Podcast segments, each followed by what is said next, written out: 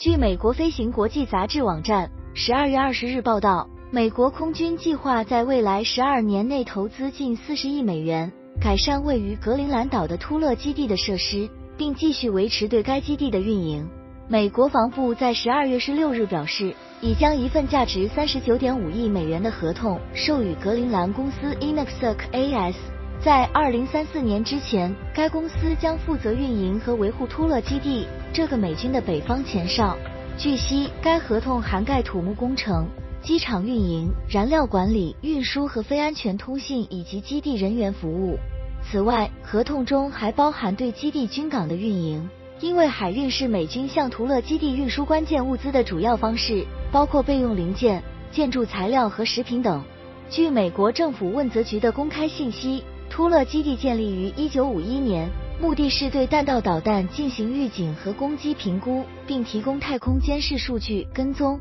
遥测和指挥地球轨道卫星与飞行器。详细来说，突勒基地不仅是美国空军支持包括战斗机、运输机、战略轰炸机等各种飞机运作的军事基地，拥有超过三千米长的高等级跑道。同时，也是美军战略导弹防御体系的关键节点。该基地部署了大量关键的雷达等传感器，部署有第十二太空预警中队。在美军近年来针对格陵兰岛军事基地的作战能力改善中，最核心的突破来自于战术飞机在恶劣环境下的使用性能改善。突勒基地位于北极圈以北一千二百一十千米，气候环境非常寒冷，而且风很大。因此，整个美军基地都是建立在冻土上。为了防止极昼的日光照射导致冻土解冻，引发地面沉降等问题，突勒基地拥有美军唯一一个使用白色跑道的机场。由于恶劣的气候环境，传统战术飞机在一年中的大部分时候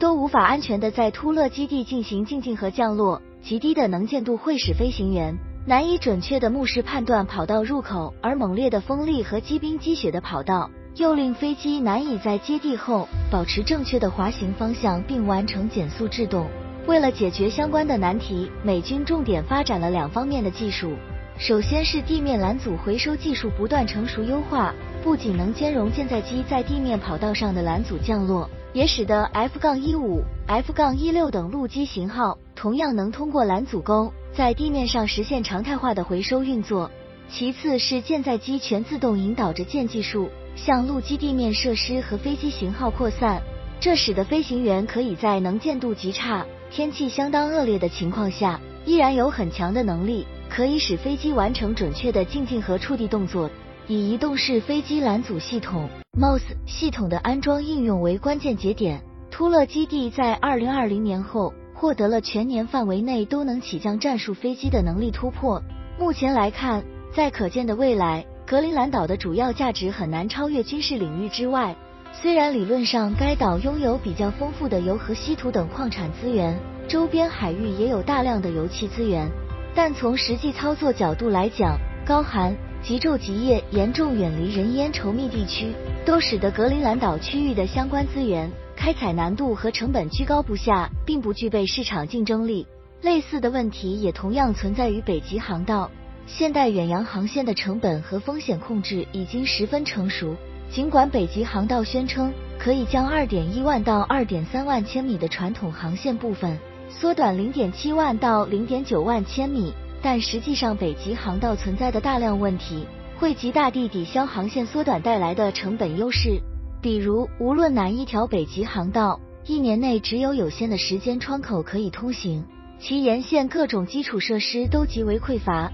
需要船只花费额外成本，具备高寒海域航行能力，甚至必须要有破冰船引导，存在严重的浮冰和冰山碰撞风险。很多海峡的水位过低，不支持大型商船通过。此外，更麻烦的问题在于，北极航道目前还存在大量管辖争议，船只通行中遭遇强制性的行政司法相关成本和风险，垄断性的破冰导航服务。都是制约北极航道发展的瓶颈。格陵兰岛最核心的价值在于其地理位置。格陵兰岛是北极圈内北冰洋上最大的岛屿。二战结束后，远程轰炸机、弹道导弹、潜艇的成熟，使得美俄两国都具备了非常强的空中和水下核打击力量。而由于北冰洋地区的特殊位置和气候环境特征，在这里，无论是战略潜艇在冰层下待命，或者突防发射导弹，还是战略轰炸机群对对方实施打击，北冰洋及其上空都是最核心的作战方向。对于美国来说，格陵兰岛就是北冰洋方向上最重要的战略支撑点之一，无论是反潜。空中拦截、远程导弹预警探测等等，美军都离不开格陵兰岛的军事基地，所以美国对于格陵兰岛的重视程度、运营力度也直接取决于美俄两国的军事对抗形势，尤其是核力量博弈。格陵兰岛最受重视的时期，毫无疑问是在冷战时期，当时美苏两国多次濒临擦枪走火。从苏联解体到二零一三年的二十多年间。由于美俄军事对抗，特别是北极地区的对抗，处于相对较低的状态，美军对于格陵兰岛的重视程度也处于较低的水平。但从二零一三年至二零一四年以后，美俄之间的军事对抗迅速升温，北极地区再次成为两国角力的重要方向。二零一三年起，俄罗斯核潜艇恢复北极区域军事巡逻。二零一四年十二月，俄北极战略司令部开始正式运作。美国也开始着手强化格陵兰岛的军事基地。现在，美军对格陵兰岛军事基地加大投资，可以看作是2013年至2014年以来美俄军事对抗加剧的产物。